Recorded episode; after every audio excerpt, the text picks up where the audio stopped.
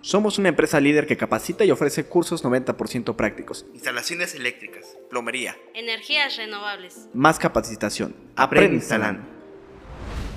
¿Sabías que para el área de lavado de una casa debe de haber por lo menos un circuito derivado? En este podcast te lo explicaremos.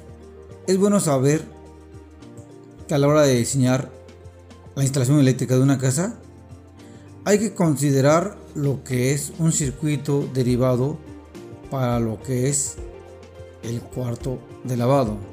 Sí, ahí donde vas a colocar tu lavadora. ¿Quién lo dice? En la norma fiscal mexicana de instalaciones eléctricas en el artículo 220-52 en el punto B dice cargas del circuito de lavadora y dice que por lo menos se debe de incluir un circuito de 20 amperes.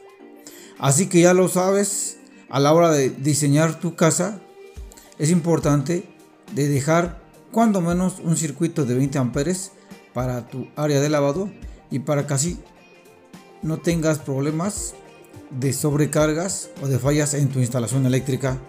Tómalo muy en cuenta. Más capacitación. Aprende instalando.